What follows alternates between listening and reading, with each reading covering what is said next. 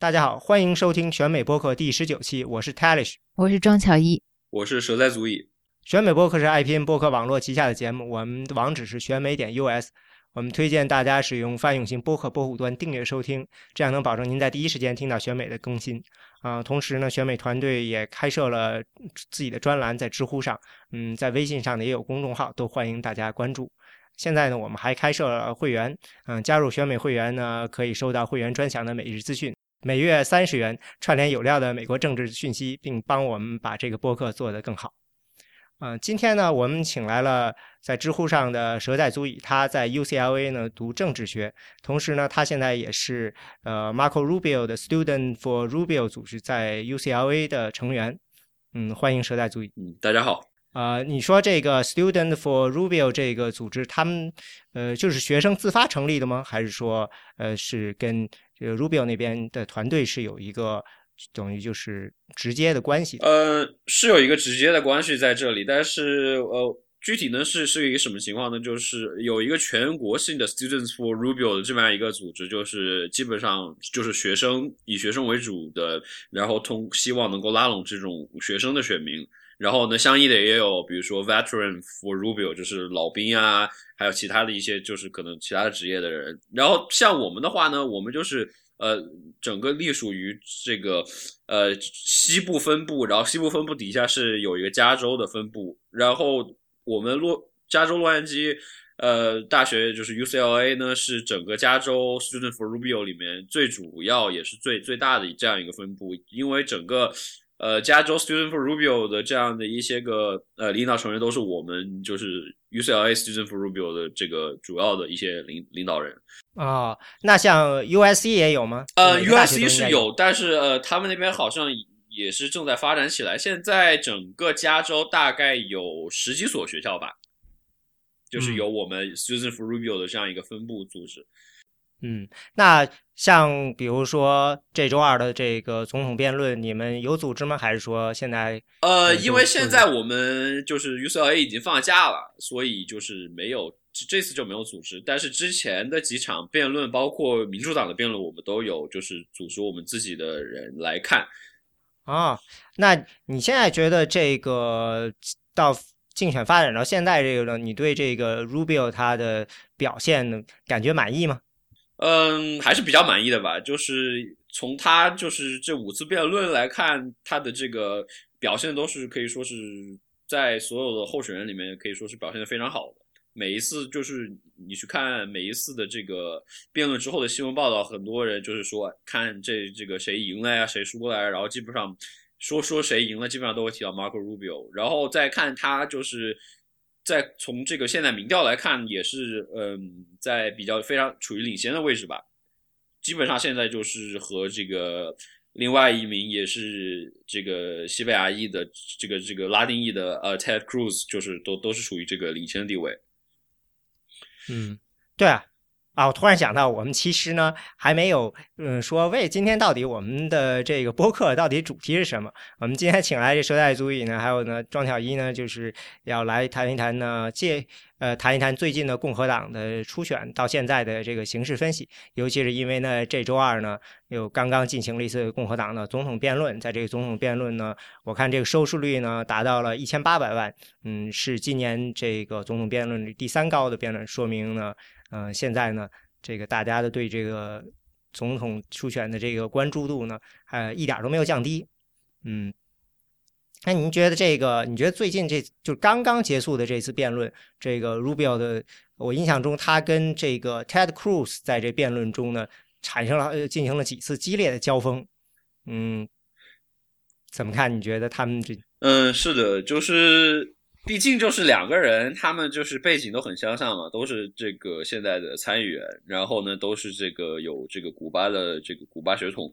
然后现在也基本上是处于就是说传统的这种候选人里面，就是人气最高，也是基本上是被认为就是说最有可能当选的嘛。那么所以我觉得这两个人能就是说肯定就是会就是要要要这个好好的来竞争一下，然后。而且他们在一些这个问题，比如说这个移民呀，还有还有这个，呃，这个这个呃呃安全和情报啊这个方面，就是也确实是有一些这个这个呃不同的吧，分歧在这里。其实我看有一篇文章，他说这两个人在很多问题上其实还是挺一致的。但是呢，很不幸，就是初选的特点就是这个特点，就是大家如果不一致，也不会都抡到这个共和党里做初选嘛。所以等于就是这个初选是非得要在这些一致的问题上面呢，找出些不一致出来，而且呢，还弄得显得非常非常的，就是好像有点水火不容似的。对对对，这也是就是经常就是初选有有有有就是会。造成这种党内的这种分裂嘛，然后有甚至到了最后，可能到大选还会成为一个包袱。对，呃，我记得这个刘天龙就曾经在第一次这个总统辩论就觉得说呢，Rubio 呢，嗯，他有一个承诺，就是关于这个堕胎的这个承诺。嗯，当时我记得是 Megan Kelly 问他说：“你这个支持不支持？呃，这个。”被强奸的，还有就是乱伦的这种情况出现了，也的堕胎。当时卢比奥说：“我现在不支持了。”当时刘天龙觉得说：“这个承诺下的太大了吧？那要到大选的时候，他可能会成为一个包袱的。”嗯，但是很明显，他是想争取保守派的选民嘛。我觉得就是他们很多人在这，就是从一开始宣布参选到现在，立场都来来回回变了好多次，就很难就是 keep tracking。然后就是。很多，比如说像像川普的话，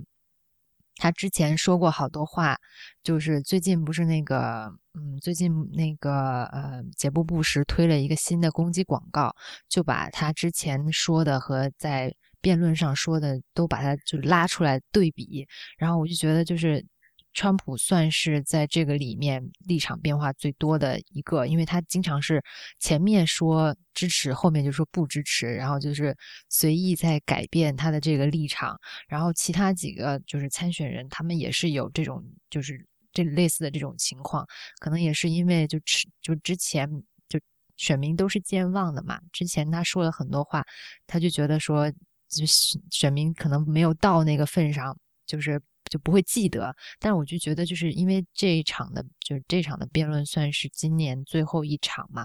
而且就是离那个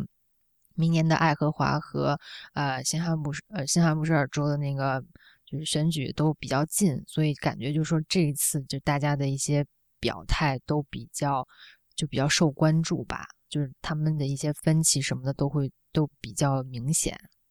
说起来，我其实有一点。就是关于今年的这个总初选，这个到底对这个候选人有哪些帮助，和或者说呃没有帮助？比如说，我觉得 Jeb Bush 肯定是一个就是吃亏的地方。他显然这个他在这几次这个辩论中的形象表现不好，好像明显的对给他拉了个负分。还有这个 Scott Walker 退选的也有这样的情况，但是似乎像。呃，Trump 或者 Ben Carson 他们表现好不好，似乎我觉得没有对他们的形象有什么巨大的影响。嗯，Marco Rubio 肯定是这个加分了，他的这个对对对啊，他就出第一次，他从第一次辩论开始就是比如说你看，对啊，就是你看，就是如果光从民调来看的话，就是他刚开始其实并不是就是非常热门的一个候选人。但是就是经过几次辩论，他这个发挥非常不错之后，后面就是最最高是冲到了第三，就是仅次于那两位，就是 outsider，就是 Ben Carson 和这个 Trump。但是现在好像就是和和 Cruz 又又有点在这边。对这个 Rubio 呢，我觉得他的想法呢，因为很清楚，就是他的第一目标就是 Jeb Bush，他要把 Jeb Bush 干掉。但是呢，啊，对吧？就是这样的。K.O. 他，嗯，对，因为大家都觉得他干不掉，因为毕竟都是从 Florida 出来的，所以说，呃，金主肯定都被这个，对啊，呃，Jeb Bush 抢走了地方。而且从资历和辈分上来说，Jeb Bush 是算他的一个前辈嘛，对，mentor。但其实他们的矛盾从很早就开始了，呃，我记得还刚。在初选开始没多久的时候，就爆出来说，在这个 Rubio 的一个活动中，发现了 Jeb Bush 的这个所谓的这个探子吧，tracker，还被逮了出来，给赶了出去。嗯，Rubio 一直都显得好像还挺有挺客气的。嗯，我我看到的还有一个事情是，呃，Rubio 他那个。嗯，刚开始你知道做的，我们任何一个候选人参加这种呃竞选嘛，都要做这种自己的这种背景审查嘛。这个 Rubio 当时有一些口碑不太好呢，是说的，嗯，说他有诸如婚外情这样的。然后呢，当时 Rubio 呢，他们这团队呢，请了一个挺有名的一个专门调查这种问题的一个团队来对 Rubio 进行检查。人家过来就跟 Rubio 说呢，我知道这些事情你可能不愿意配合，但是我们必须得做，然后就做了。做完了以后呢，回来跟 Rubio 说呢，啊，很高兴，呃，关于你的这些传言呢，果然都只是传言，我们没有找到证据，呃，但是呢，我们发现了有人的确在传这个传言，然后他找了找，说有这个大概是说找到两个女的，就是属于这种在社交圈里非常有名的女的在那传，然后呢，说把他们一路挖回去，说好像是都跟布什有关，说。哇塞，这是这哪看来的？我都不知道，真不知道啊！这很有意思啊，这个只有这个 BuzzFeed 才会干这种事情。哦，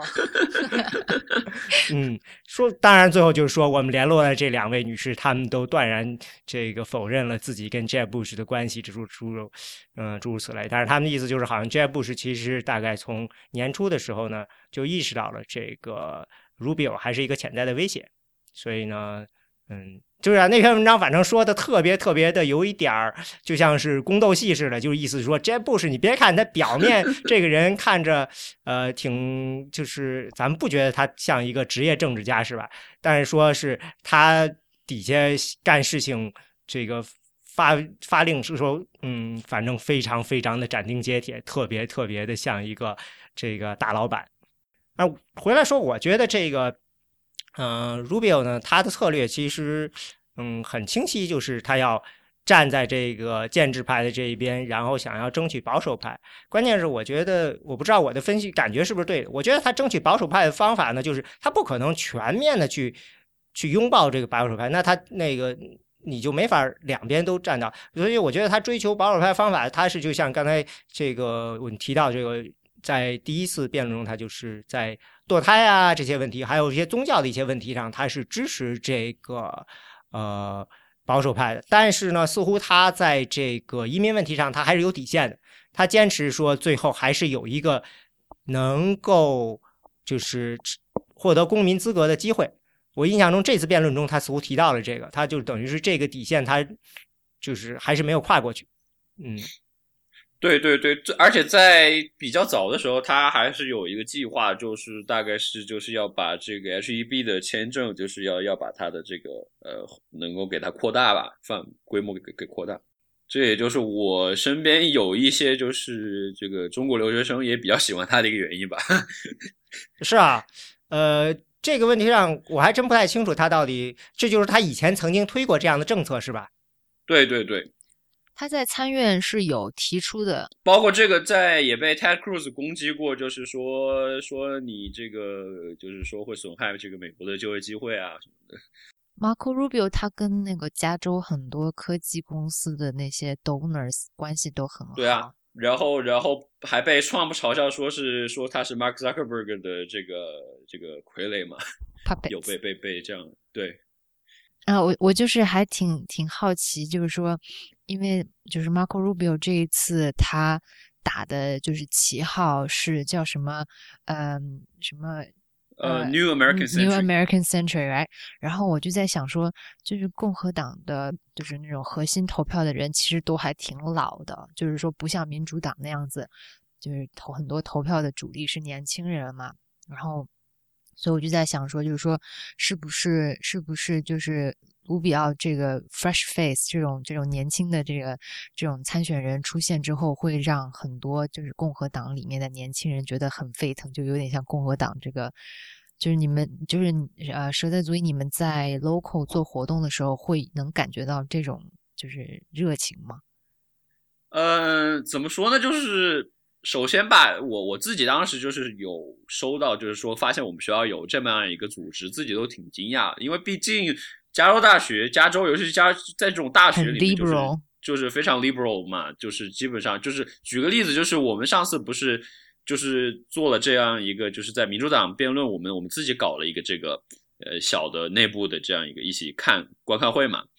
然后呢，听说当时我们学校这个支持这个 Bernie Sanders 组织，他们当时搞了一个非常大的活动，就是拉到了差不多三百多个人一起，就是看当时的民主党辩论。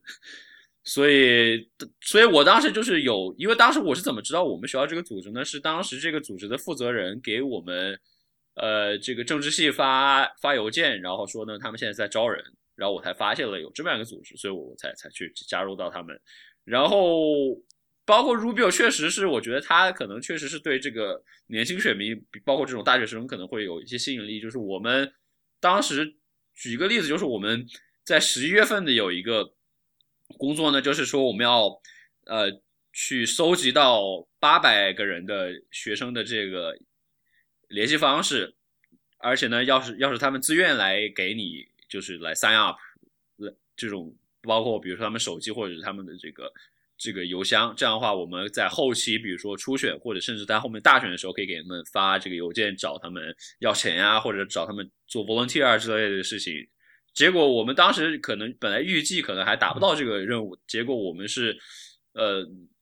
提前两个星期，也就是差不多半个月就达到这个目标了。所以我觉得 Marco Rubio 确实可能他他包括他的一些政策，包括他本来。自本身自己作为一个比较年轻的这样相对比较年轻的一个政客的形象，还是比较受学生的欢迎。哎，我好奇你们在找学生的时候，是 Mark Rubio 那边有什么帮助吗？还是说你们就自己组织活动或者出去跑？呃，嗯，这个全国的总部会给我们提供这个一些资金。其实，因为我们现在主要也用不到太多的资金，主要就是印一些这个宣传品呀。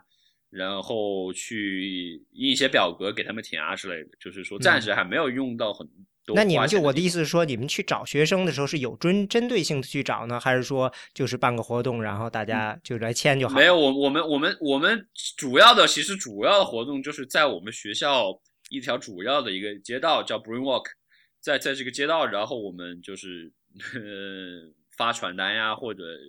吆喝呀之类的，然后别人可能注意，我们一般就会说说，首先我们会问他们，就是说有没有对这个这个大选比较感兴趣的。然后呢，如果他们感兴趣，我们就会给他们介绍说我们是这个支持 Rubio 这样一个团队。然后如果你对 Rubio 感兴趣，然后如果你想更了解他的话，那么你就可以留一个联系方式，我们会给你发邮件啊之类的。嗯，呃，这个还是一个挺有意思的，因为呢。我印象中，大家对这个 Rubio 的一个现在就担心，就是觉得呢，他呢在地面上的投入呢太少。嗯，他主要的策略似乎是走一个全国的这个，就像说利用这个辩论啊，利用一些全国的广告来做。呃，现在很多人在说，就是说。尤其是我今天还在这个 National Journal 看到一个文章，就是说 Rubio 好像对 Iowa 不是那么严肃啊。他现在在 Iowa 的投入很低啊。他到底是是他的目标似乎是现在是不是？难道就是说就是拿前三名就可以了吗？嗯，因为那这换句话说，如果是这样的话，那这个 New Hampshire 就几乎是你必须得拿下的一个州了，要不然。嗯，就有点儿，就是再往后就有点儿显得后劲儿，就容易被人抢走了这个风头了。因为现在大家都说，不是 Cruz 现在在这个呃爱奥瓦州比较的火吗？然后呢，嗯，所以就很好奇啊，这个他的这个这个策略就是，嗯，因为因为他好像烧钱还挺快的，是因为放广告吧？啊，电视广告都是确实是比较烧钱的。对。对我，我觉得这个可能就是，呃，有可能他会，他我我觉得有一种可能吧，我我也不知道是不是真的，就是可能他比较重视这种就是所谓的 invisible primary 的这样一个投入，就是去一个是嗯去筹钱，一个是去能够找到更多的这种 endorsement，我觉得是可能他是这样一个策略。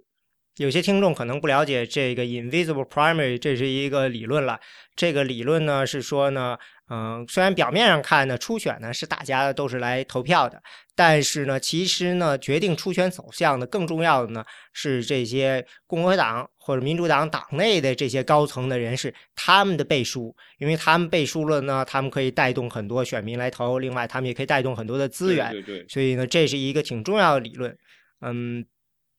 对，这个这个就是因为我在呃今年上半年的时候选修过我们学校的一个专门讲这个政党理论的一个课，然后呢，教授这个课的教授 John Zeller，他就是就是这种 party theory 的，就是这种政党理论，他就是他和我们加州和我们 UCLA 其他一些教授就是一起搞的这么样一个理论，就是就是主要就是讲的，就是说在初选里面，他他们认为在初选里面，呃，决定这个最后结果的。主要呢就是这种党内的这种呃资深党员，包括一些呃比较有这个话语权、比较有影响力的这样一些党员。然后呢，再就是还有这种党内的一些积极分子，比如说这些呃就是在呃地面在这种各个地区就是非常活跃，经常会呃弄一些这种呃运动的一些一些人物。就是说，他们认为就是说这样的一些人，他们实际上是真正就是会对于这个初选的结果有决定性影响的。嗯，一批人，所以其实他这个呃东西出来了以后呢，当时就很多正好非常非常巧，就是我印象中这个理论是零六年零七年出版的，然后零八年的时候，呃，这个奥巴马他等于就是党内的高层都不看好，然后他异军突起，当然他就是发动了这个地面的这些积极分子这个力量，发动的特别强大。对对对，嗯。所以我觉得这个很有意思。我觉得明显这个 Rubio 和 Cruz，你可以说他们都有点在学奥巴马，但是学的方法很不一样。嗯，这个 Rubio 他在在形象上头，我觉得他是学到了很多。但是我个人觉得这个 Cruz 是一个非常可怕的对手。嗯。因为他似乎对整个这个初选的这套模式啊，什么研究的非常非常透，然后他有一套知道怎么样去利用这个东西的这个方法。嗯，霍老师，你应该讲讲那个你今你那个你在咱们这个通讯里面介绍的那个 data 那个特别神奇，我今天看了，我觉得你应该多说说这个。哦，你说这个在会员通讯里头，对对对，可能有很多人没有订阅，没不知道这个，我觉得。太有意思了，Big Data 这一期啊，我就说这个是非常有意思，就是是呃，他提到的，我在最近一个通信里提到的，就是说呢，说呃，可能的大数据呢，在竞选里头呢，可能对大数据做大数据人是一个更让他们兴奋的事情。为什么呢？因为呢，嗯，在现实生活中，很多公司在做大数据的时候，他们制约于各种这个呃。算是法规吧，因为尤其是各种隐私，你不能够随便拿着这个用户数据去干很多事情，你必须得抹除个人信息或者怎么怎么样。这很多地方都会有的，不管是医疗数据、什么社交网络数据都有。但是呢，在大选中是不存在这个限制的，因为这个大选呢不属于商业行为，它不受这个呃联邦的这个贸易委员会管，它受竞选委员会管。但是竞选委员会呢，它对这个隐私问题它不管，因为呢民众呢。呃，或者说从进步主义开始，民众呢对这个大选的公开透明非常感兴趣，他们特别怕这个大选被瞒，所以呢，关于选民信息都是公开的。然后这就让这些候选人呢有机会呢把这些大量的这这个呃竞选的这个信息呢给呃关于选民信息给整合起来。整合起来的方法，这个嗯非常非常呃出名的一个例子呢。实际上是，呃，就是从零八年奥巴马开始到二零一二年，就是我们一般现在可能用这个智能手机都已经习惯了，可能很少有人意识到说这个像 iPhone 这样手机是二零零七年才出现的了，嗯，所以其实是二零零八年时候第一次真正的用到这个智能手机成为了这个竞选的一部分。那到二零一二年的时候，奥巴马那边呢，他们已经是。啊，非常成熟的一套呃手段，他们建立了自己的数据库，他们从各个地方收集各种数据。我印象中非常有意思的一个就是啊，他从这个电视。呃，他就是收集这个群众看电视的这个习惯，选民，然后通过看电视的习惯呃习惯呢，去分割这个选民，找到一波选民呢，他们呢潜在的选民，他们看的电视频道呢是传统的这些做广告人根本就不会想到的这些频道，然后他根据这些频道呢，就给他去，所以他可以去用相对很低的价格买到这些频道的这个广告的，呃，嗯，然后呢，对。他还可以用很低价格买到这些频道的广告，然后等于是有针对性的去投放。那呃，到这个今年的时候呢，这个《华盛顿邮报》那篇文章的意思就是说呢，这个呃，应该是 Ted Cruz 啦，Ted Cruz 在这方面呢做的就比较好。据说 Ted Cruz 在竞选开始的时候呢，是呃给每人发了一本这个关于奥巴马竞选的一本书，嗯，就是嗯，就是希望大家来读，就觉得说这个是呃挺有呃，他觉得这个奥巴马的这套竞选策略呃非常有意义。啊，他呢，这个在数据这个个人数据整合上呢，也干了下了大力气。他是找了一个呃麻省的一家数据公司，这个数据公司的这个据说其中的一个投资人呢，这个呃也是这个 Ted Cruz 的一个支持者。他在 Ted Cruz 的 Super Hack，他捐了一千一百万美元。然后呢，这个公司呢就做数据呃分析，它做的主要呢是普通人群的数据分析了。它这个叫做嗯叫心理。我一下忘了，我当时写的叫是呃中文名字叫什么了？心理图谱？你说叫心理变数定向？哦，呃，对，graphic targeting，对对对，这个是呃是 psychographic 的，对，它这个呢就嗯实际上就是 psychographic，我看它叫心理变数嘛，它实际上就是说呢，把这个普通人呢通过收集你的相关的信息呢，把你呢。等于就是的一种心理性格，你的性格的某一方面，把你定性成某一种特定的人群。然后呢，呃，这个公司它叫 Cambridge Analytica，Cambridge Analytica，它呢，呃，就自己。跑到各地，美国上海各地收集了大概是十五万户人家各种各样的信息收集起来，然后呢，对分级把这些等于就是每个人呢，根据你的比如说使用习惯、购平时的购物啊，平时你的一些呃各种各样喜好啊，收集起来，然后把你进行分类。然后呢，这个团队呢，呃，等于是呢，他们呢，嗯，这个公司呢，在为这个 Ted Cruz 做的时候，也派了专门的人来。嗯，为他们就是等于是把这个东西转向说不是普通人了，这是选民。然后呢，就根据专门的选民的这个情况呢，然后呢，再重新把这个模这个他们这个模型呢再升级了一下。呃，等于就是在定制人群的时候呢，对，就把人都加入了一些跟专门跟竞选有关的这个特征。嗯，而且呢，Ted Cruz 他们呃也。根据呢自己的这些支持者的邮件列表呢，到这个 Facebook 啊上面上呢去看看他们平时都点击哪些东西，都这个 like 哪些东西，嗯，甚至呢抓他们之间他们粉的其他的人，或者你手机上其他的联系人，从这里收集大量的信息出来，然后呢这样呢就可以给为每一个支持的选民呢，嗯，可以建立一个数据库。这个数据库呢，不光包括了这些了，因为呃刚才说了，选民信息是公开的了。然后呢，你还可以从很多商业的这些公司呢购买相关信息，然后把他们的给整合到一起。呃，整合到最后呢，就可以说是呢，呃，这个他的这个志愿者或者他的工作人员出去去争取一个选民时候呢，他的。呃，给配了一个专门的这个 app，这个 app 呢就会告诉你下面找的这个人他叫什么名字，他只能属于什么样性格，他平时比如说以前的时候投过什么什么样的票，呃，这个支持过哪些议题或者类似这样的信息，然后呢，你就可以在联系呃这个人时候呢，你就知道说，嗯，这个人比如说你可以知道他是内向的、外向的或者什么，你根据这个情况你去说你采取什么样的口吻，然后去跟他联络。嗯，Ted Cruz 呢？他我们在其他通讯中好像也提到，就是他这个他特别注重这个地面部队，嗯，就在各地扎根，然后建立自己的一个支部，然后呢找各地的这个呃，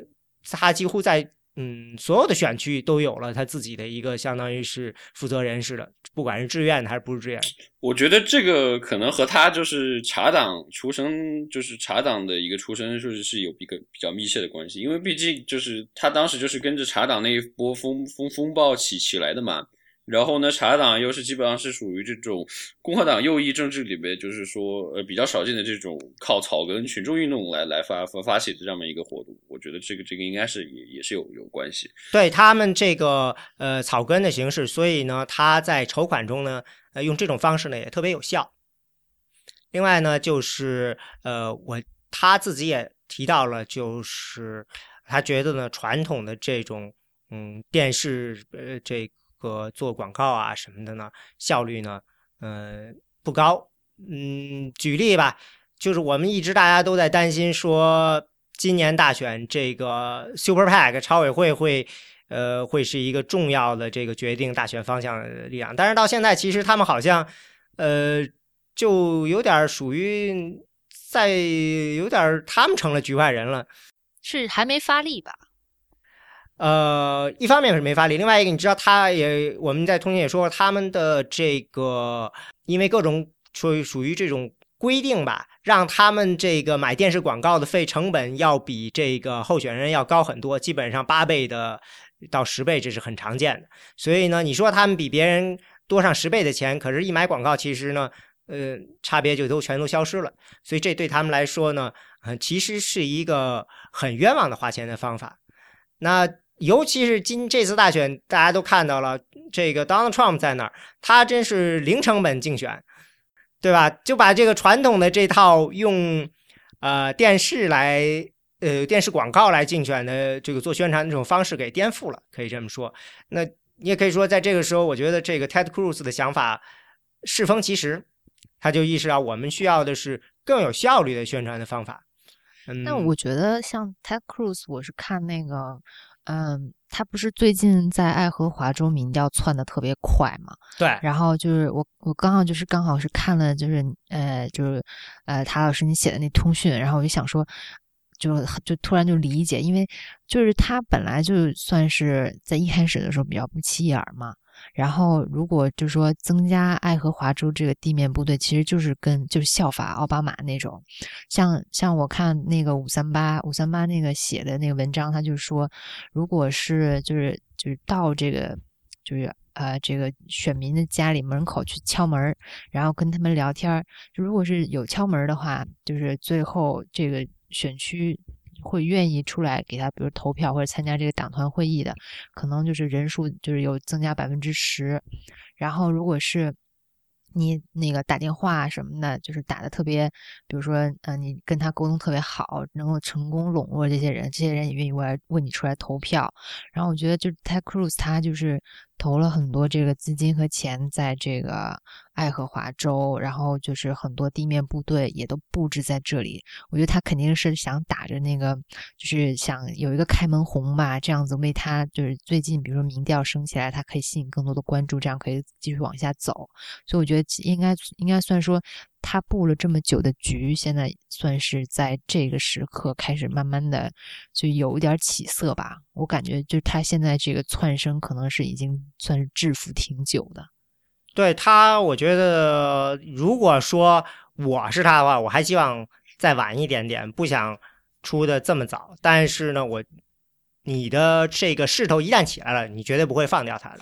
对，嗯对他现在这次辩论，其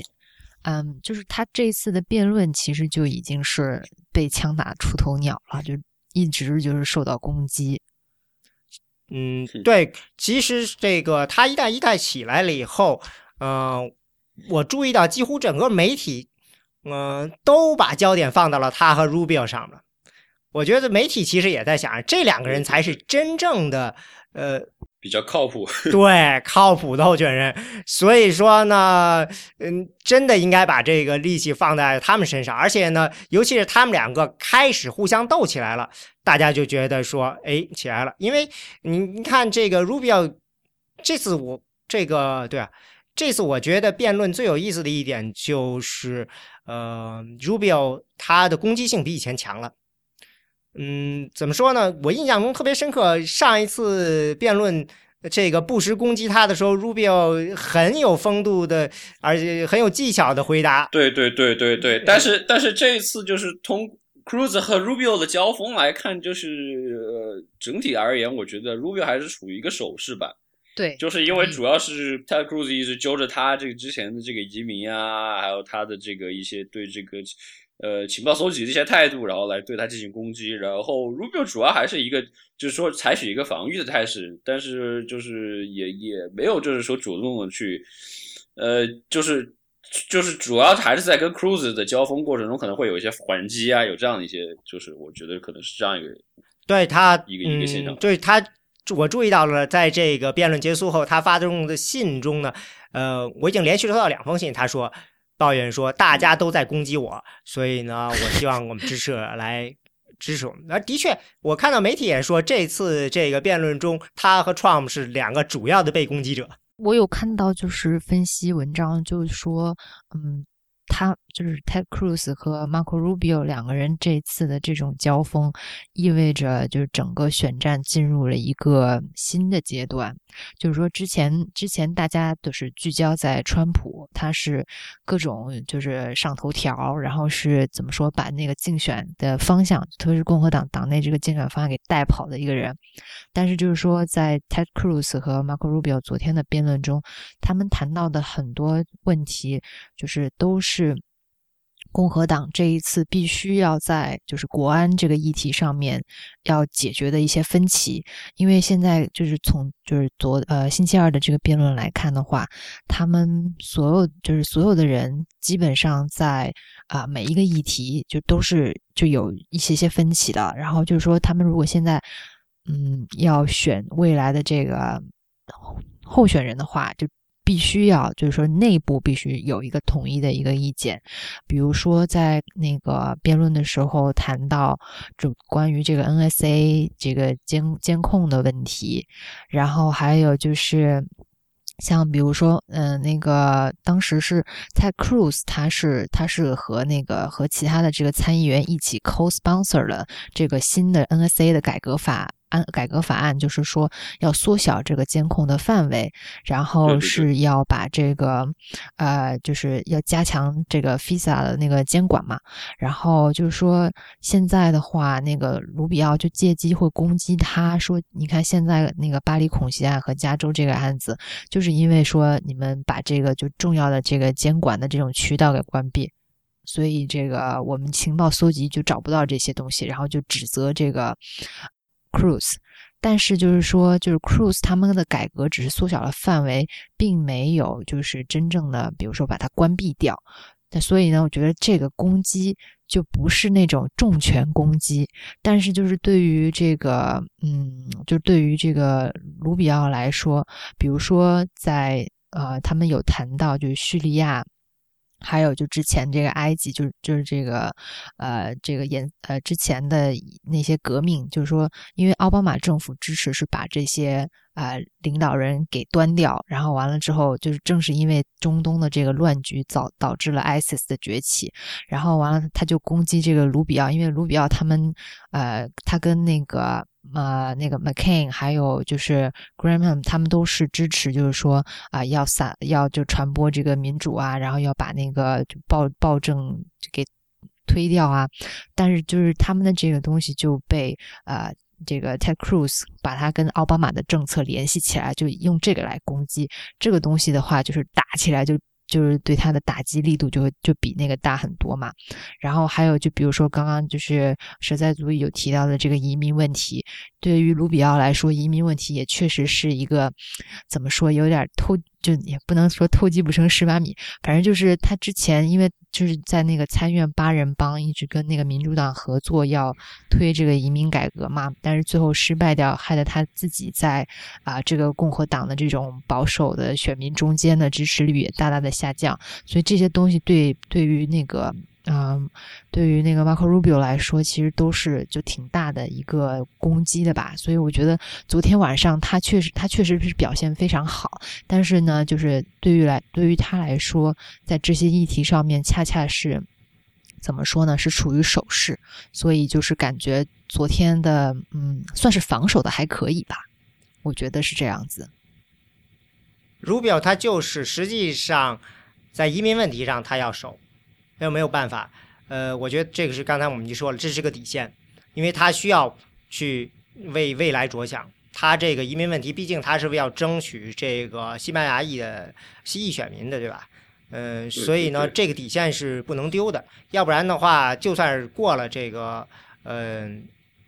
初选到之后也会对他来说造成很大的影响，我觉得他这点上是很清楚的。而且呢，你真的是你既然已经支持过，然后一百八十度的大转弯的话，也是一个嗯不能让人太过接受的一件事情。所以呢，嗯，他在这个策略上还是挺清楚的。那这个。嗯，刚才有一个问题，其实我觉得还是没有说清楚，就是呃，关于这个 NIC 法案的这件事情。当时当是有交锋，就是 Rubio 说，呃，这个问题，嗯嗯，现在呢，嗯，现在出现了巴黎恐袭，所以呢，你现在你们支持的这个不准这个 NSA 进行监听的这件事情呢，这个就丧失了一个机会。然后呢，Ted Cruz 应该是有一个反击，Ted Cruz 的反击应该是说的是呢，以前的你的监控呢只能监控到百分之二三十，所以也没啥用。所以现在这个监控实际上呢是可以把百分之百的人都照到，只不过呢是说呃。你在访问这些电话资料的时候，必须得是有法庭的许可。这点上，其实 Cruz 是说的是正确的，因为呢，这个 NSA 以前虽然有监控，但是呢，NSA 发现呢，它没有能力对手机网络进行监控。就是以前的监控，它是自己建个数据库，自己去监控。他发现呢，只有这个普通的座机是有意义，但是因为手机现在越来越呃占主导趋势，所以呢。的确是，嗯，NSA 在这点上呢，它虽然有能力，但是它其实对他来说呢，它没有这个能力把所有的都给监控到了。但是新的这个法律呢，是理论上呢是说呢，它不能直接监控了，但是呢，电话公司有义务把这些资料呢保存下来，并且以一种比较方便的阅读或者说是呃审查的方式呢，如果说有法庭说。要求他们可以去转交给这个 NIC，所以说从这点上理论上呢，Cruz 说的是对的，就是嗯，并嗯，就是 Rubio 说的这个事情呢，跟 Cruz 呢，呃，就是攻击的不是特别实，但是我觉得另外一个攻击其实非常有意思，打中了这个 Cruz 的一个，就是有点说是哑巴吃黄连这种感觉，就是说呢，他说呢，Ted Cruz 当年在这个移民法中也是曾经支持过这个移民大赦的。对对，这个 Cruz 呢，这个他当然一口否定了，说我从来就不支持。但是后来的这个就有人挖坟嘛，挖出来 Cruz 当年的这个讲话什么，就是说他当时在这个修这个移民法案中呢提出了个修正案。这个修正案呢，说是呢，只要把这个去呃移民呢非法移民最后能够变成公民这条去掉，他就支持他。而且呢，他当时发言说的是，通过有这个这个有我这修正案就能保证这个移民法通过了。这样的话，然后呢，当时是有一个这个在 Fox News 有这个呃主持人就问这个 Cruz 吧，这 Cruz 我看当时脸都就是变形了。就这个，我觉得 Ted Cruz 的脸一直都很变形。是啊，当时他的确就是，呃，但是在这个节目开始，你可以看到他一直是属于那种，就是就是这种有一种有点就是僵硬的微笑吧。但是到那个那个时候，真的是有点变形了，非常生气，因为因为他这个过程是这样这样的，就是他提出来这修正案的目的，实际上就是为了让这个法案过不了。因为他知道，他如果把这个成为公民这事儿去掉，民主党是绝对不会同意的，所以这法案就过不了了。但是你在推出这个法案的时候，你不会这样做呀。你在推出这修正案的时候，你当然会说是我推出这修正案是为了让这个法案变得更好。但是他也知道这个东西呢，别人不会接受，因为一接受这个法案就等于是死掉了。虽然他自己口口声声说是这个活，呃，这个是让法案活着，但实际上这点上呢，他就是在他在玩弄政治技巧，所以呢，他不会承认这一点。然后呢？事后大家拿出来揪出来说：“你看，你当时非常支持这个，你只是反对了成为移民这个非法移民成为这个公民，你没有反对其他的方面，你还是希望他们能够有劳工许可啊，什么什么。”那库鲁兹非常生气，因为他从这个是从政治技巧上，我只需要反对这一个，我就可以把这个法案给干掉，我没必要把所有的东西弄进去，对吧？嗯，这就而且呢，要做这件事情，你知我知，我没必要说出来。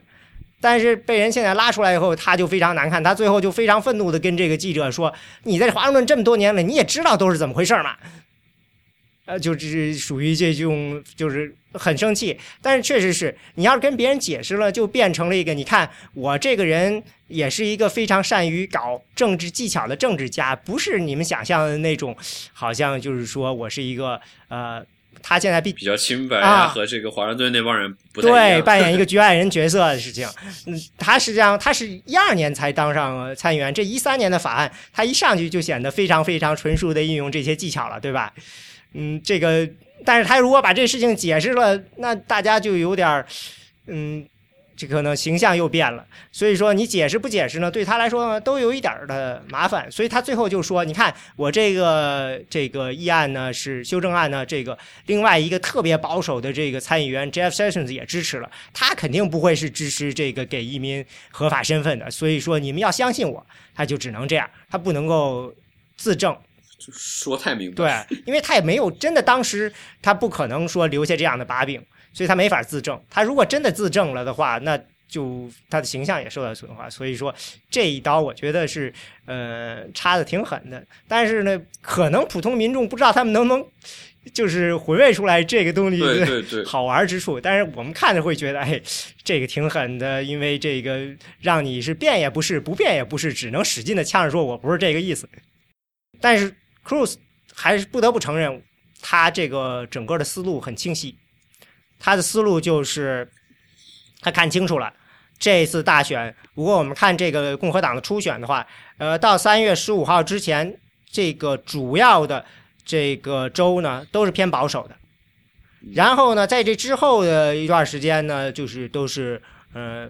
这个民主党的州呢略多一些。然后最后呢，嗯。我印象中，加州几乎是在最后吧，六月份。对对对，嗯，有一大波放在最后，可能那个时候绝绝大部分情况下，他们就都起不到什么作用了。嗯，对，确实是。对啊，嗯，他就这他应该是认准了这个，然后呢，我呢就使劲的就把这个保守派的人都拉到我的旗下，然后我争取在前面这几个州就把这个势头全部都打下来，大家就就为这个后来做一个。一个很好的开题，而且他很清楚，就是我印象中，我们在十月份、九月份看到有一个关于他的一篇文章，写的挺清楚。我们在通讯里也提过，就是说，当时说的是，嗯，他开始时候想的是，我要把等着 Trump 完蛋，然后我把他的选民接过来。所以说呢，他知道 Trump 的选民很多都是属于这种，呃，中低收入，没有什么高高等就是大学学历的这种。所以呢，他对这些人呢进行了比较深入挖掘。可是挖掘了大概一俩月，发现呢，Trump 好像掉不下来。然后他现在又改了，说我准备去接这个，在那篇文章他就说，我现在准备接这个 Ben Carson 的盘。然后呢，现在他在 Iowa 反超，基本上果然是，嗯，这个 Trump 本身的支持率没有怎么下降，那 Carson 下降很多，所以这就说明他的战策略是正确的，就是他的预计是正确的。对，因为我而且我感觉他和 Carson 的，就是说在这个政治光谱上是是处于一个比较相似的态度，就是都属于在保守派里面算是比较就是比较靠靠极端的一个部分。因为毕竟他的这个一个查党的这样一个身份，那么包括他现在的在各个议题上的呃采取的一些态度，就是也也是比较符合他就是一贯的一一些这样的一些立场吧，我可以这样说。所以这这其实也相反，是我当时就是我最开始并不是很看好他的一个原因，就是他这个有些立场过于极端，那么就是会让党内人士会觉得他就是说，哪怕过了初选，那么你到到大选也会会会输给民是的，现在党内肯定是这样认为的，但是这个建制派那边，我觉得他们的问题是应该。大家集中起来支持一个人，比如 Rubio。现在我觉得建制派基本上已经大家已经清楚了，Rubio 是最好的选择了。我看那个他们有一个这个文章里就是说，呃，其实呢，议院就是参议院、众议院里的很多人呢都已经决定支持 Rubio 了，只不过就是觉得呢说他们现在去支持的话，不利于 Rubio 去争取保守派选民。对，嗯，所以不愿意表态。所以但是但是呢，其他那些人呢，现在。呃，也都知道这个 New Hampshire 是他们唯一的机会了，可以说，嗯，Jeb Bush 这个 Casey 一个 Chris Christie，每个人大概都有一个不到百分之十，但是又比百分之五多的这么一个支持率。他们大家如果大家都并起来的话，那肯定就都可以超越了这个 Donald Trump 了。但是好像就是没有人说愿意这样。但是也的确是，你说你让谁？放弃呢？我觉得这个 Jeb Bush 显然现在应该是在为家族的这个名字而战了吧？对，这个他说话说好像川普都不带停的在攻击他，就是在对，而就是就我我印象比较深，就是他他就是说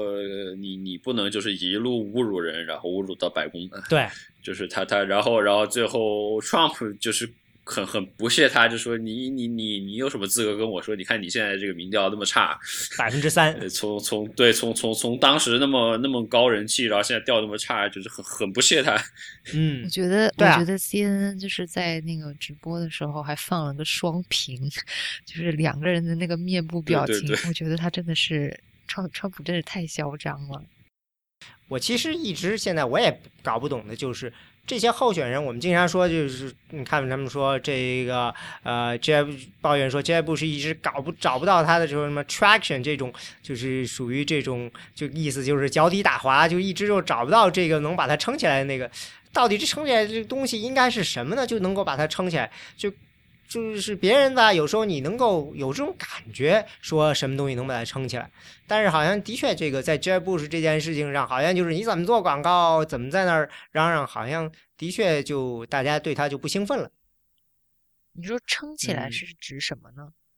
就是让你让别人就是觉得说，呃，这个人有这个总统相，可以值得支持，对吧？因为呃，你会觉得说，每这个随着这辩论进行，你可以几乎可以看到这个 Rubio 啊，这个他一点点的在成长啊，嗯，他在成熟，他的这个形形象，甚至你可以说，这个 Trump 很多时候他对对嗯对，他就是你比如说看他第一次，基本上就是满嘴跑火车，虽然是现在也差不多在满满嘴跑火车，不过但是你看他第一次就是基本上就是泛泛而谈，也没有什么实质性的东西，但是你可以明显感觉到，就是后面几次他每一次就是功课了具体的政策呀和这个这个和他的这个一些细节啊，就是被越来越多，就是也也能看得出来。对，而且他有想法。他的想，比如说这次我看很吃惊的就是他不去攻击这个呃 Ted Cruz，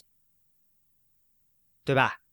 对对对，他也好像他他他就是专门还被挑出来，这说被被被那个主持人挑出来说说你之前说说他这个说 Ted Cruz 疯子。怎么不行，然后对。对啊，然后他说嗯，我现在不这么想，我觉得。可能就是很多听众不知道，就是之前是因为那个 Ted Cruz 他在他在一个私人的筹款活动上面，然后就是在说他觉得哎呀，这个川普这个 judgment 就是他的判断力不够好，然后觉得说就是如果做一个总统的话，在这么复杂的情势下面，你没有很好的判断力，你做不好决策，然后结果这个这个就被被那个媒体给爆出来嘛，然后爆出来之后，那个川普就在他的那个 神奇的 Twitter 上又骂了那个 Ted Cruz 好几次，然后结果就是，但是那个 Ted Cruz 就一直都不愿意在在那个就是公开的时候就都。都不批评那个川普，就是就算是川普之前提出来说要把所有的这个穆斯林都挡在美国的门外，就不让穆斯林进来，这个这么这么那个特别 racist、特别就是不好的这种言论主，义啊，对，就嗯就特别不好的言论出来之后，他就就 Ted Cruz 就是说，哎，我不同意他的这个看法，但是呢，很多人很多人建议我说让我去攻击这个川普，但是我不想这么做，然后我啊。然后我就觉得，就是说，就是 Ted Cruz 他表面上他知道，就川普这个人是你你你那什么叫什么，你你进他一一尺，他得回回回一丈，然后就自己就很很小心，然后像在他们他们两个人在台上的互动，就还就还蛮搞笑的。比如说 Ted Cruz 他就说啊，行，我们要在边境建一个墙，然后顿了一下，就就抖包袱，然后完了就说让川普来付这个钱，然后川普还特别哥俩好的，就是哎打他一下，两个人关系看起来就特别好，就觉得就是他们两个人总觉得他们两个人好像有。呃，总觉得他们两个人应该是有这个，不知道是不是有什么私下有什么协议之类的这种感觉，就是就好的有点特别诡异。对，就是之前我记得 Donald Trump 好像还说过，说 Ted Cruz 会成为一个比较好的副手。结果就是在在 CNN 就是这次辩论也也会说说，你看你前面说他会成为一个好副手，结果你怎么这两天又又又说他这个这这又又很很又又又在这骂他，那你你怎么怎么说？有就是有这么一个在这。我觉得，我觉得川普就是，哎，你对我好，我也对你好。你要是敢攻击我，我让你不得好死，就是那种感觉。川普很多时候让人觉得他说话比较随性了，嗯太随，性了我现在其实记者特别喜欢这样人，因为现在的这些候选人说话都太小心了，嗯，他是真的是呃有点属于这种可以跟着你走，然后跟你这个有一种互动。嗯，我想想，我觉得他还是有一个自己的模式，就是他什么事情呢，基本上呢还是能够要努力的往他的一个基本的概念就是排外。怎么个排外呢？比如说他骂这个 Cruz 的时候，他会说说没听说古巴有什么福音教派的教徒，对吧？对对对对，实际上这也是有一种就是他要强调这个这是外国人这种感觉。他在这个这次的这个初选中，明显的有这样一种就是要把这个呃排外的这种情绪给推到比较高的地方。嗯。这个你说出现了这恐怖活动了，他说要不让这个穆斯林进来，其实也是他把什么事情都往这个，呃，排外这个方向去这个去走，嗯，弄，嗯，我觉得这个是他可以认为是一个主线，因为你说什么把这个 ISIS 这个他按照话说就是，嗯，炸的底底朝天的出来就这样的，嗯，这个东西没有什么实质性的意义，呃，就是讨个口彩，嗯。真的要是回到他的这种核心思想来，可以说是就是本土主义嘛。其实，嗯，就是大部分时候呢，就是说事不关我呢，我也不关心。但是呢，你惹到了我们本国人的利益呢，我就出去把你们给揍趴下。然后，就像现在这个也是。所以那天在 Jimmy Kimmel Show 上，就是。Jimmy Kimmel 说的挺有意思的，说我觉我觉得有一种很古怪的感觉，就是你你似乎是想让这个墨西哥人合法的进来，然后再把一些美国人合法的踢出去。他是有这样一种，你可以说是有一种感觉，就是他认为就是激发起大家的这样一种感觉，就是问题。这个美国问题在这个国内的有一些人有问题，就就是就是你说的人种上的问题，还有一个就是排外，他有这样的一个可怕的这样一个趋势。但是这不是他不光是他本人的问题，这是的确是在这个时候，现在这种特殊情况下，能够改变整个这个大家的思维。你比如我看这 Gallup 十月份的时候，这个关于这个国家安全是有反恐啊这些事情，大家的关注度可能还是在。百分之三就是在最低，就因为连续出了这两个事件，然后蹭一下就已经现在是关注度超越了其他所有问题，排到了第一，在政治问题上。然后对于共和党更是了，那就是绝对第一了。然后就别的不说了，这个前几天不是这个洛杉矶。这个还有这个 学校，因为有这种爆炸袭击的这种宣称，有这种这威胁，然后所有的校区都关，所有的这个这个中小学公立的中小学都都停课了。这种意外事件对这些初选影响很大的，因为在这个时候，选民很可能向保守派靠拢啊。对，就包括包括我们就是从这这几次辩论的这个议题设置都可以很明显看得出来。就比如说，我记得在。呃，十一月初的那次就是 Fox Business 办的那一次，呃，辩论里面就是基本上还都在谈这个什么减税呀，这个这个怎么去去这个，就是说经济上的一些议题。但是你看到了这一次，就基本上全部都在讲这个国家安全和这个外交政策，还有就是移民相关的这样一些议题了。然后上次巴黎那个恐袭案之后是。民主民主党方面也是把一个国安的往前提，对，但其实呢，嗯，讲了一会儿以后，还是回到了这个经济啊什么传统问题上，嗯，不像这次这个 San Bernardino 的这个呃袭击案出来了以后，对对对，这次几乎毕竟是一个本土的一个事件嘛，对。因为上一次那个几乎是，呃，事件发生后第第三天、第二天、第三天就做了个辩论，所以可能大家也没有那么多时间去消化很多细节，不像现在这次好多细节慢慢的呈现出来了。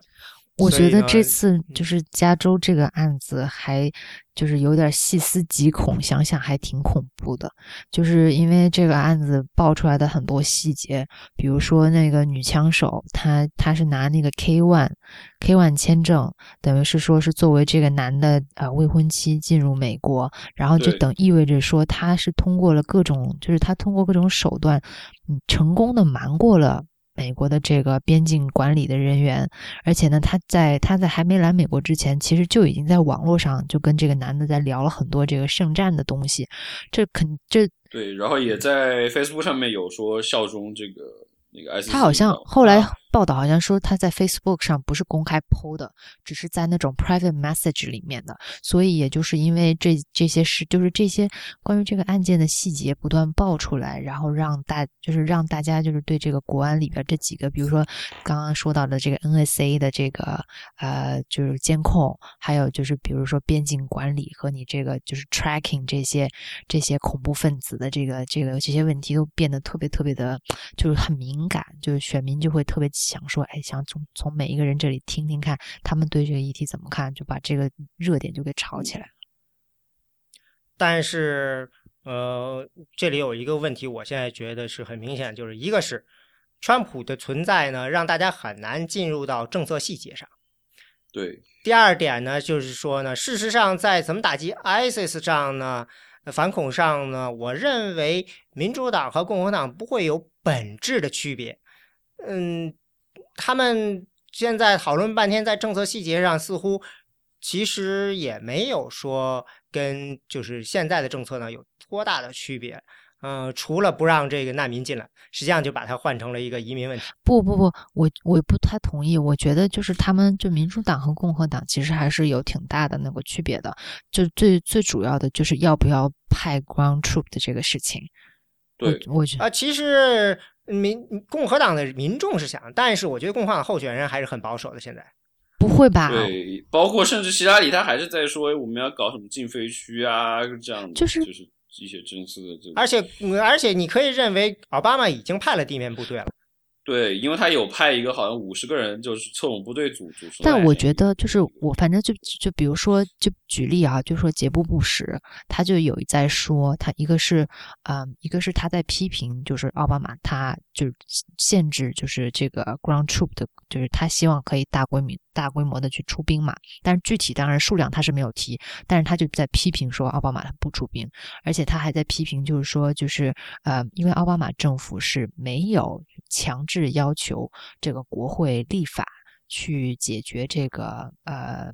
就信息加密和政府这个后门的这个事情，就是说他要让政府在这个科技公司他们的数据库里面弄一个后门，这样子政府可以更方便监管。奥巴马政府是没有就是要求立法去堵这个漏呃，就是去要求这个事情，但是就是杰布布什还有好几个参选人，他们都有批评，就奥巴马说，哎。你这个是叫自负手脚，然后你应该就是跟就是要求这个科技行业有更大的这个就是合作，然后就把这个就让他们给政府要后门。我觉得这个表态其实还蛮不一样的哎。但是奥巴马和这个希拉里也都提出来了类似的要求，当然，只不过就是说，现在我觉得民主党方面可能是希望的是，啊、科技没就是网络呃公司自己要配合做这件事情对。嗯，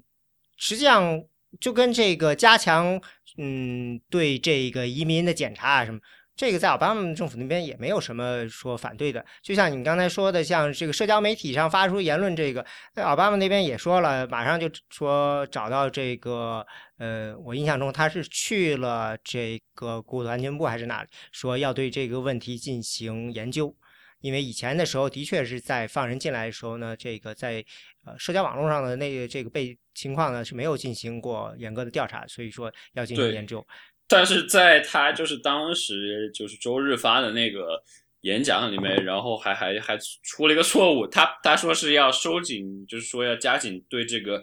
呃就是免签的这样的一些入境的一些审查，但是实际上那个那个那个就是说那个女的恐怖分子，她并不是通过免签的这个方法进来的。呃，对，这个实际上主要是针对是他们发现说，在法国的这些恐怖袭击中的一些人，他们是拿的是法国的这个护照，所以呢，这些法国护照、比利时护照呢是免签的，所以他们就有这个担心。嗯，所以呢，这个问题在最近的这一次这个国会的这个呃这个预算案中呢也提出来，但是呢，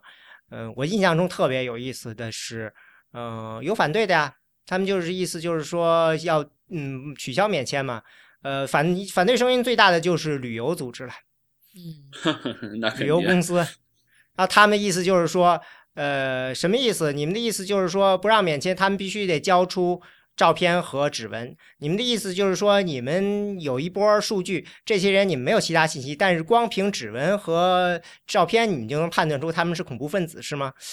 反正意思就是这样了。然后大家就在吵，最后好像就不了了之了。最后现在的妥协的，嗯，不知道能不能通过了。但是现在的妥协就是说，呃，是如果你持有这些国家，比如法国、比利时护照，但是如果你去过呃某些穆斯林国家的话，那你要就是有额外的检查。好像是这样，就等于是大家一个妥协吧，嗯，那就是我觉得在这个事情上，嗯的，其实我觉得需要给 Trump 一点这个说，他说有道理，就是呃，政府不管是政府还是候选人，在这么短时间内，他们的确不知道该有什么特别好的方法，也可能奥巴马就觉得没有什么好更好的方法，现在就应该是这样。那这对于其他人说，他们能够理解民众需要。做一点什么，但是可能大家还没有想到说最好的方法应该是什么样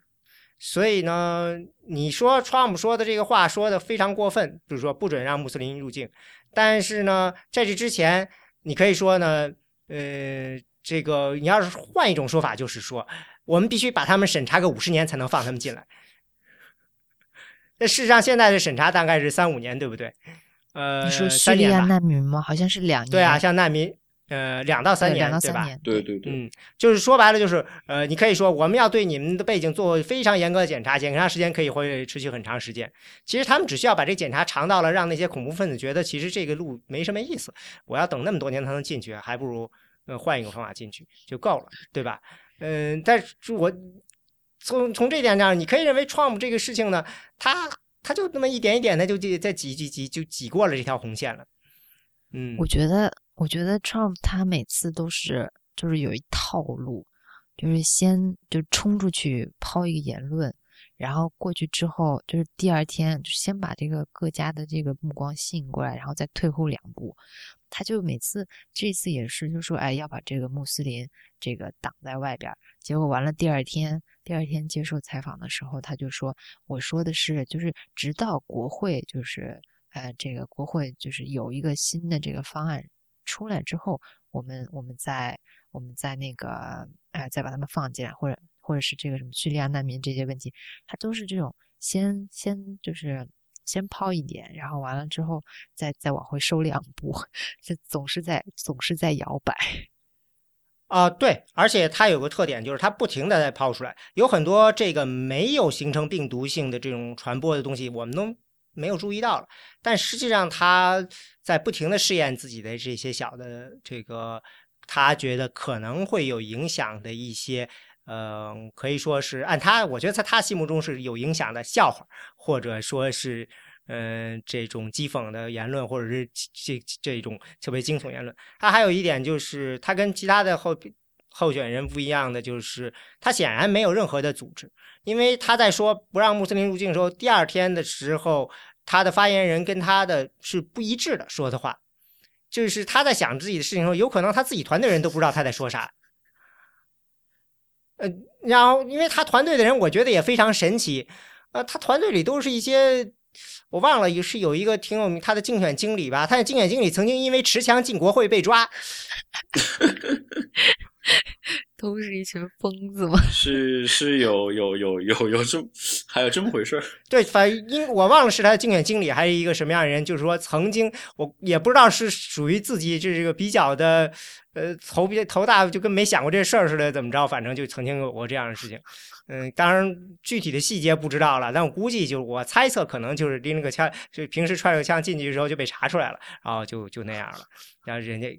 就类似这样的事情，然后你就觉得说他怎么都是这样的一堆这个，就是属于咱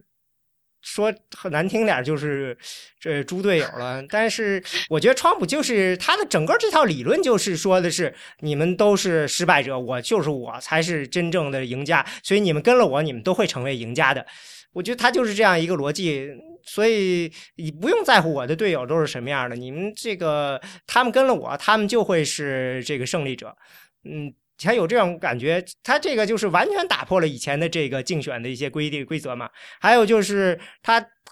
这个人家都说你竞选你要到处跑做宣传，他其实他很少出去。说他特别经常干的一件事情就是早上坐飞机出去做完演讲，然后晚上飞回曼哈顿睡觉，就属于这样。不像其他的很多这个候选人连轴转的到处跑，他就他好像就没有这样的一个特点。嗯，就这也都是跟传统的这个竞选，呃，非常不一样的地方。嗯，所以也可以说是让大家都这个意识到，这个很多规则又得又被重写了吧？因为很多他突破的这些东西，以前别人估计连试都不敢试，所以也不知道试完了会是什么样。我觉得挺有意思的，而且我觉得他对这个共和党的挑战还是挺大的。主要就是他调动了这么多选民出来，呃，不管他成功也好，失败也好，那你就算川不存在了，那你怎么对待他带出来这波人呢？对吧？嗯，当当然最最好的结果当然就是，比如说，如果他就是说失败了，然后他就是说我这个支持谁谁谁，然后看能不能就是把他的这批支持者，然后能够最后能够就是说消化到这个大的共和党的选民。你说的这是传统方法啊，一般来说，呃，很多候选人。从自己的政治未来来考虑，当然是要这样做的了。但是，这个 Trump 他到底会不会这样做，还真的很难说，是吧？但是我我觉得他可能就是说，就是说之前也发表过，说我这个要独立选举啊。但是我觉得他自己可能还是会，就是说考虑，就是说，因为你比如说，就是像这一次的。辩论里面，他也被问到了，说这个问题，他说我我我还是对他说他不会去独立，对，嗯，所以我觉得他应该就是说不会，就是说我我个人是这样觉得吧，不不会就是说最后就是说共和党不不提名他，他就去去做独立候选人，对，觉得这个还是不太可能。其实你要是仔细想的话，对他来说，呃，这个竞选现在也不是那么。呃，明朗，因为嗯，在这个 Iowa，他显然会跟这个 Ted Cruz 会有一场恶战。嗯，对他来说，如果拿到第二，就是失败啊。因为我觉得他眼中就没有失败这个词。他一旦说真的，比如说在 Iowa 可能失败了，因为大家都知道他的问题是他支持率虽然这么高，但是很多支持者平时都是不出来选举的。而像这个 Iowa 这个党团会议呢？嗯，都真的是你得去，不是去投一个票，你得上一次于东讲了，就是你得跑去大家讨论，然后呢，最后经过几轮的这种，嗯，这种拉票，最后才能决定的。这个是对，是一个非常特殊的一波群体。对对对，这这也就是为什么就是初选的这个民调一般就是说并不是那么准，就是说不不和和最后的结果来看的话。因为就是毕竟接受初选民调的，那肯定就是他的这种狂热的支持者嘛。嗯，但是你除了你这种最狂热的支持者之外，你还能不能拉到其他人？那那那那就是另外一个问题了。对啊，所以就是有一些据说是 Super PAC 吧，在 Iowa 为这个 Ben Carson 和 Donald Trump 去就是教育选民，告诉他们说，不是说你只是支持就完了，你去这个告诉他们这个党团会议到底是怎么回事儿。并不是那么简单的啊，什么的，试图就是真正把这些人发动起来。嗯，但换句话说，如果他在这个 Iowa 头失败了，那这个 New Hampshire 就变成了会变成一个什么样子，就真的很难预测了。嗯嗯，我觉得他是不可能接受两次失败。如果他两次失败后，他他会怎么样？我不太好判断他会有什么反应。他之前，而且就是 Trump 之前有接受采访，然后他就说。就说，反正就是，他就说，他如果自己的支持率就跟那个 Nancy Graham 那样子的话，就是 他就肯定不会选，因为觉得太丢脸还是什么。我记得好像有这么说过。对对对，而且我看也有人觉得说是他不能接受失败，如果他觉得自己会失败，他应该知趣儿的就退了，他宁可保留一个说我本来能够成功这样的一个希望在那里。但是话归这么说，不太清楚啊。这个就像你说的，有可能民调很高，最后你这个去投票的时候完全不是这回事儿，这个也是存在的。这个呃，历史上也不是没有过的。而且我我始终我始终是觉得他肯定最后还是还是会再继续威胁说，你们如果不公平对待我的话，我会我会我会第我会以第三党党派的这个身份选举。我觉得他他就是会做这种事儿的人。对我今天看有人说 到三月份的时候，他都理论上还可以独立出去嘛。嗯，而且还是一个问题，就是说，支持他的选民会怎么看？如果 Trump 说失败了，你其他人他们会比如说真的也就去去跟着别人，就是支持共和党的这个候选人了，还是说他们有点会沮丧了呢？因为他们毕竟还是很大一批人，共和党肯定不愿意放弃这些人。我印象中。我前一段这个有一个通讯里就是说，是一个共和党一个资深人士说，现在的对于共和党的问题是我们到底要踩着这个 Trump 的尸体上去，还是说举着这个 Trump 的大旗上去？就是这个，嗯，就是现至少在这之前，共和党肯定想是踩着 Trump 的尸体上去的，但是现在可能就想着是不是能够有谁能够接过 Trump 的这个旗。才可能会是一个更好的，这样呢不会失去他这个选民。Ted Cruz，对，Ted Cruz 是这么想的，嗯，是不是能够成成功不知道，但是我觉得 Ted Cruz 这个整个这套竞选思维是很清晰的。我要在三月一号这个超级星期二之前把这些主要的州都拿下来，把建立一个特别特别强的势头。然后呢，他其实已经成功了。相当一大部分了。你比如说，他想要赢得这个保守派的支持，他大概从这个他当了这个呃参议员开始就开始研究这件事情。他好像最最近这两年都在不停的跟这个保守派呃凑近乎，因为保守派你知道他们有一波人，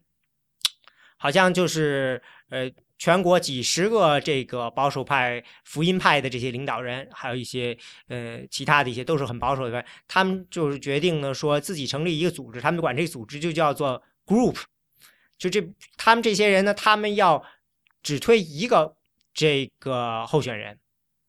嗯，他们大概是从。去年八月份开始就开始定期的集会，呃，这个讨论哪个候选人值得推举，然后大概从五月份开始呢，邀请就是今年五月份开始邀请这些呃候选人来做这个演讲。我印象中五月份那次的时候，像什么 Ted Cruz 啊，这个 Marco Rubio 啊，还有这个 Mike Huckabee，什么 Fiorina 什么，大概去了五六个吧，嗯，去做演讲。然后他们做完了以后，大家就投票。他们的规则是这样的，就是说，呃，每个人投三票，呃，第一自己心中第一名、第二名、第三名，然后呢，呃，第一名拿三票，就拿三分，第二名拿两分，然后这样，然后最后算出来每个人的总分，然后说谁的那个有一谁的总分超过百分之七十五，我们就决定投他。然后他们这个组织就是说，你完全你可以参加，也可以退出，没人管，嗯，但是你一旦投了票了。而且这次投票，如果我们决定支持谁了，你要么就得支持这个人，要么你就谁都不支持，不公开表态。然后呢，这个组织大概是，就是他每从八月份以后，他们大概做了好几次，最后一次就是在十二月初，呃，在 D.C. 他们那这到这次的时候，就只剩下 Cruz 和 Rubio 了。然后据说是 Cruz 这次拿到了。超过百分之七十五的票，所以在那这次中的支持的就投了票的人呢，反正支持 Cruz Ted Cruz 人就开始表态了。所以我们看到就是十二月初的时候，呃，Iowa 州的呃还有好几个保守派领袖都支持 Cruz，公开表示支持 Cruz，就是因为这个票已经呃投完了，所以说呢，有一波人呢就决定支持 Ted Cruz 了。所以这也是 Ted Cruz 一直计算着的，他们要这个他要赢得这波人。现在呢就是。加入了这波人投过票的人呢，就是要么就支持他，要么就谁都不能支持了。所以对他来说，这是一个非常非常有意义的一件事。所以 Cruz，你可以看到他，他一边他在玩这个你刚才说的这个看不见的初选 （invisible primary） 去赢得这些重要的这些有影响力的人的背书，一边他。还在做他的这个地面的这种去赢得选民的事情，搞这种有针对性的对这个选民的数据挖掘，然后有针对去去去发动志愿者这件事情，他的思路特别的清楚。当然，最后成不成那是另外一件事。但是，呃，我觉得以现在的情况，而且呢，他的钱又是所有的候选人中最充裕的，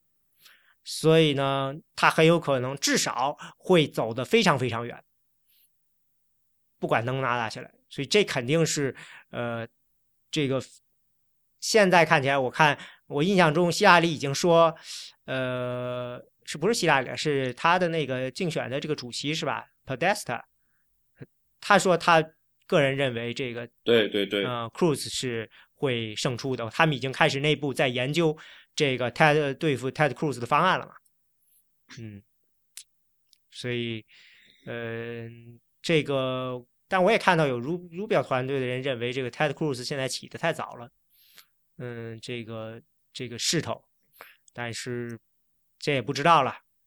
嗯，我觉得这个事情是最不靠谱的，就是到底能怎么预测了，我们只能看了。对对对，因为毕竟现在还算是还还还，我觉得还是在一个比较早的阶段的。对，大部分人还没有做下决定，这好像也是大家都有点儿这个赖着不走的这个一种情况吧。就是有些人几乎就是，你就觉得他们还在那还干嘛呢？还还是一定要在那耗着。对啊，就像像比如 Rand Paul，他不是之前在在这次辩论之前，他好像就有有过，就是说好像说如果这次进不了，就是说 Prime Time 的话，他就他就退出嘛，结果最后还进了。嗯，CNN 把他拉了进去。嗯嗯，对，因为因为 Rand Paul 他的这种他的尤其是外交政策上的这种孤立主义比较浓的话，我觉得确实是对他来说是不不不是一个很好的一个，就是说。并不是一个很好的事情。对，所以虽然去年虽然他是一直在坚持这个坚坚持这样一个理理念在这里。对，所以最近尤其是最近这几次事件一出，那他基本上就会被直接忽视了。对，嗯，而且好像 Ted Cruz 也是准备接他的这些支持者的，所以 Ted Cruz 还是很清楚他要接哪些人的。他要接他要接这个 Ben Carson 的人，他要接这个呃 Rand Paul 的人，然后呢，他是希望接到 Trump 的人，然后认为把这个保守派的人都拢在一起，他就会建立一个特别特别难击败的这么一个这个竞选的势头。但是从另外一边讲，共和党那边好像很不愿意看到他这个拿到这个初选的提名。对，因为主要还是他就是算是这种比较比较偏。偏极端一点嘛，就是，然后就是所谓那个 not electable 嘛。对，在大选中是很难选上的，所以，嗯，但你对这个 Ted Cruz 你觉得他怎么样呢？这个 可击败吗？我个人觉得还是你你是说在初选还是大选？呃，大选是不，我觉得是很这个他很难办。我就是说初选啊，对我就说初选。初选嘛，我觉得我觉得现在也也。并不是很确定，因为他他，他就是他的最大的弱点是什么？在初选中，可能就是就是就是这种传统选民的这种不会不不是会对他很接受的这种传统的共和党。再一个就是在外交政策上，他好像就是说，虽然他这个态度是非常强硬，但是好像也没有就是说我很多真正就是说的这个比较比较拿得出来的这样的一些实。比较比较实际的一些政策吧，我觉得。对，他在外交政策上似乎走在了这个 Marco Rubio 和这个呃另外一派在中间。他的意思就是说，他好像也是说不支持推翻这个阿萨德在利比亚的，对吧？对对对，嗯，他说我们没，我们只要保证自己的安全就可以，我们只要摧毁 IS 就可以了，我们没必要去完成一个建立民主的过程。打败独裁的过程，让他们去维持他们自己的社会稳定就好了。嗯，他还是走的这样一个路。我个人觉得，这个就像你说的是传统选民或者说是建制派的选民，怎么样让他们去呃信任这个人，还是有难度的。我觉得 Ted Cruz 他最大的弱点 就是太极端了，就是 他就怎么说双刃剑嘛。就我觉得我我跟很多人聊天然后就觉得说。嗯，像像他们这种，就是比如说为了，比如他当时为了这个反 Obama Care，然后害的那个政府都都就是煽动了好多中院的人，导致那个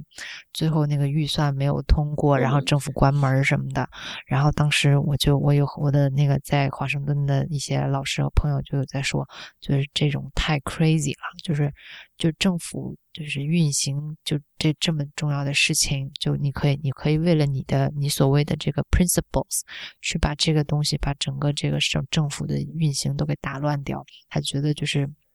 这种极端是很多嗯共和党这种中间选民完全不想看到的，就觉得 这人脑有包吧。然后，而且他当时他当时不是还在那个还呃弄那个什么呃 filibuster，然后完了就是。二十多个小时里面就一直就开给什么给他女儿念那个睡前故事什么的，我觉得这人在干嘛？就觉得太太太 crazy 对了。然后嗯，但是我就觉得，就是我原来我原来就觉得这人就是有点有有就是就反正我没法接受，但是就是看了那个画画呃那个看，但是我看了那个塔老师的那个啊、通讯之后，就觉得哎。还还有点意思，挺厉害的。然后后来又在那个，我觉得有一个文章，到时候可以贴给大家看，就是，啊，就 New Yorker 写了一篇关于 Ted Cruz 的那个文章，有好披露了好多以前我都不知道的事情，就是他好像当时。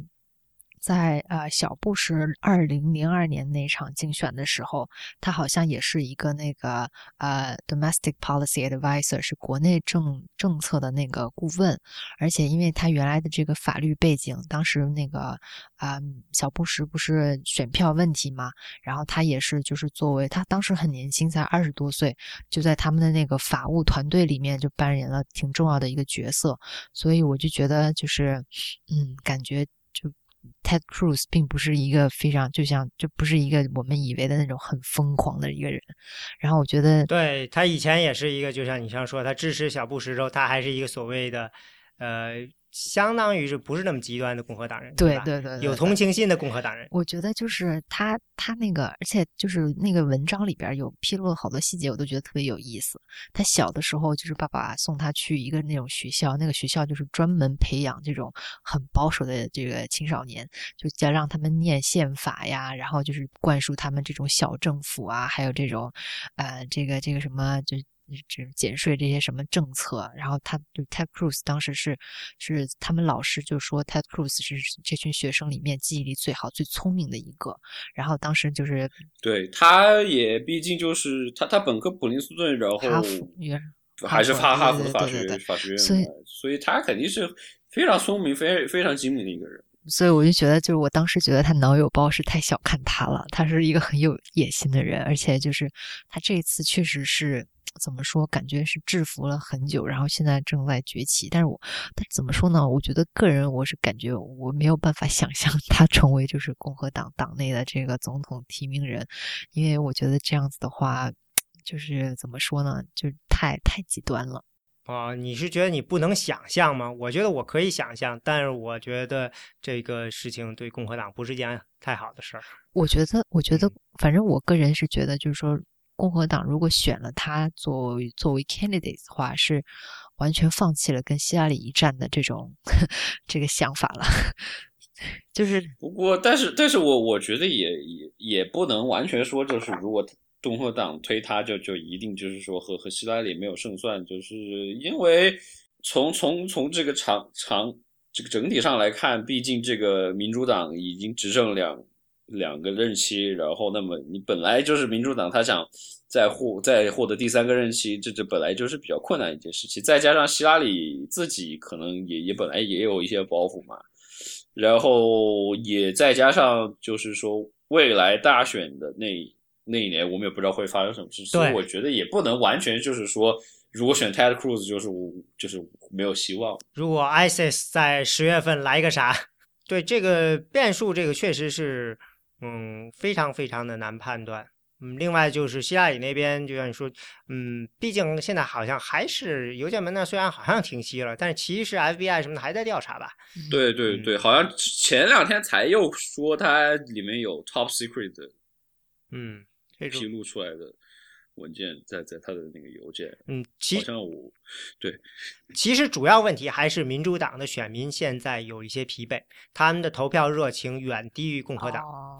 嗯，呀我看了这个共和党现在至少现在看他们的投票热情是百分之六十，嗯，就是接近呃零八年民主党时候的这个投票热情，而民主党零八年的时候大概就是六十八，但是到这个我印象中是到了一二年的时候就降到四十七，到现在的时候可能也是就是四十出头，就是说他们似乎有一点这个投票热情，呃，零八年跟现在有点两党翻了个个儿的感觉。嗯所以呢，希拉里那边现在的嗯问题肯定就是怎么样把选民热情给调动起来。这个对调动起来。所以你看前一段时间的时候，已经有报道说希拉里那边已经在考虑怎么样在地建立这个大选的这套地面部队了，就是意思就是说，要最早的就开始接触选民，建立起自己的一套体系来。他意识到这是他的优势，就是我们这边我没有这么多内斗，我可以花很长时间去布局，我就要把这个事情呢早早早的做起来。他们好像是说这个，我看说他这个 Bill Clinton 是从一三年的时候就开始在想这件事情。就是怎么样，呃，在摇摆州怎么样布局这件事情，所以，嗯，这这这对夫妇也是，这肯定是他们自然是深谋远虑了，但是有很多东西现在看到了，差点就被邮件门给看弄进去，所以说你就算是布局再深远，也不知道会发生什么了。只能说这个从现在看起来呢，他的这个夏里那边最大的优势就是，呃。可民主党那边估计是不会有什么本质性挑战了，嗯，除非是意外事件发生。但是他们可以就是说指望着共和党那边这个呃内斗这个事情有点控制不住。但是的确这个呃，我看这个川普这件事情，共和党虽然意识到这次好像会有局外人，但是真的没人想到川普会是造成了这么大的这么大的影响。对，这的确也是有一点就是说明明是一个很好的机会，但是呢，他们因为这件事情。然后呢，就很好。夏天的时候本来就很有可能对这个希拉里造成一个可以说是很难愈合的创伤的机会，就白白的给失去了。那现在的这种情况呢，这个别说这个，就是说你失去了罢了。如果你把川普干掉了也就罢了，但是现在反而这个事情呢，嗯，就会一直拖下去。所以有人就说，嗯，因为今年我印象中特别还把党代会提前了。就想的是早早的做了，然后咱们家全力的去弄大选了。但是现在看起来，可能一直到党代会都会闹的，呃，就是内部大家都有点就害怕，到时候还不能把大家团结起来，这就比较麻烦了。嗯，因为你可以看到说，民主党那边的问题，就是说潜在的问题完全是可以有的，比如说这个 Black Lives Matters 这种事情，或者现在在学校里这些学生运动。对对对，一直都很闹，但是你可以看到，好像民主党的这个候选人基本上就是属于尽量不搭理，这能不发表意见我都不发不发表意见，就不根本就不跟你们扯上边儿，就是意思就是你们这些极端分子比较偏极端的人，嗯，我们就他们就不管了，就是桑德斯这样的，他大家还觉得嗯，知道这个人还是靠谱的，不会说这个不会干出一些嗯。无可不可控制的事情，太出格的事情。对他毕竟是这么多年的老政治家，他知道自己在干什么。但是那些不靠谱事情，干脆就根本就不提，就把他们给彻底的压制住。这个从这点讲头讲呢，你可以说这个民主党那边一点都不民主，就完全是为了大选，然后他们等于是为这个希拉里营造了一个非常非常好的一个呃环境了。但是到时候能不能怎么利用住这个，现在看起来。嗯，只能说是有限，因为就从川普这件事就可以知道，这个还有最近这恐怖袭击知道了，这个不可控的这个因素太多了。对，嗯，我们还是走一步瞧一步吧。下一个月才到这个初选呢，还有一个多月呢。对，然后马上又是民主党的那个辩论要来了嘛。嗯，其实没人看了吧？至少上一次刁老师做的时候，就是说有谁会看啊？这个 就就三人了。对啊，所以 也没什么大的吵架。对，而且他们好像故意的，都是放在周末这种没人看的时候，就是不想让人看。嗯，所以再说了，除非有什么大事儿吧，我们这个下周估计也不会谈民主党大选了，初选了。嗯。嗯，那我们觉得这个现在这情况也就到这样了，嗯，不可能做出什么实质性的预测了。那我们就谢谢大家收听选美播客。选美播客是 IPN 播客网络旗下节目，我们网址是选美点 US，我们的知乎专栏是选美 IM Election，我们的新浪微博是 at 选美 IM Election，中间没有空格。我们 Twitter 是 at 选美 US。嗯，对美国政治动态有兴趣的朋友呢，欢迎加入我们的会员，呃，享受会员专有资讯，帮助我们把节目做得更好。最后，欢迎大家收听爱片播客网络旗下其他的精彩节目：IT 公论、未知道、内核恐慌、太医来了、通流行通信、硬影像、无次元和博物志。谢谢大家。